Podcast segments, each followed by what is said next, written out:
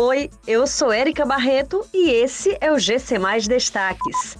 Passagem de ônibus em Fortaleza sobe para R$ 3,90 a partir do dia 15 de janeiro.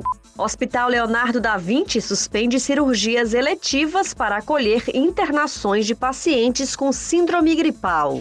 Fortaleza finaliza campanha de vacinação contra a gripe com 822 mil doses aplicadas. A passagem de ônibus em Fortaleza sobe para R$ 3,90 a partir do dia 15 de janeiro. O reajuste foi publicado no Diário Oficial na noite da última terça-feira. A Etufor chegou a um reajuste de 8,33%, bem distante dos 50% que o Ônibus vinha especulando. A meia passagem ficou em R$ 1,80. O aumento de 30 centavos só foi possível devido à aplicação de 6 milhões de reais por mês no sistema que poderes públicos farão divididos igualmente.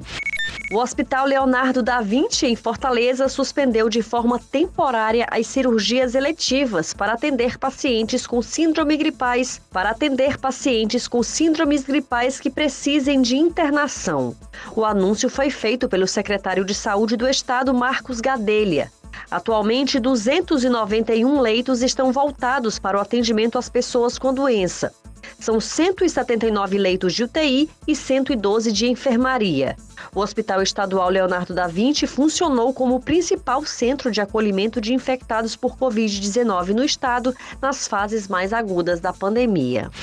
A campanha de vacinação contra a gripe 2021 foi concluída em Fortaleza na última segunda-feira, com 822.484 doses aplicadas, contemplando residentes na cidade a partir de seis meses de vida. Para grupos prioritários, em que 84,4% do público-alvo foi vacinado. Com o avanço da imunização desses grupos, a vacinação foi ampliada em 12 de junho para a população em geral, onde ficou disponível até o encerramento do estoque. A vacina da campanha 2021 protege contra a influenza A, H1N1, H3N2 e influenza B. Essas e outras notícias você encontra em gcmais.com.br. Até mais!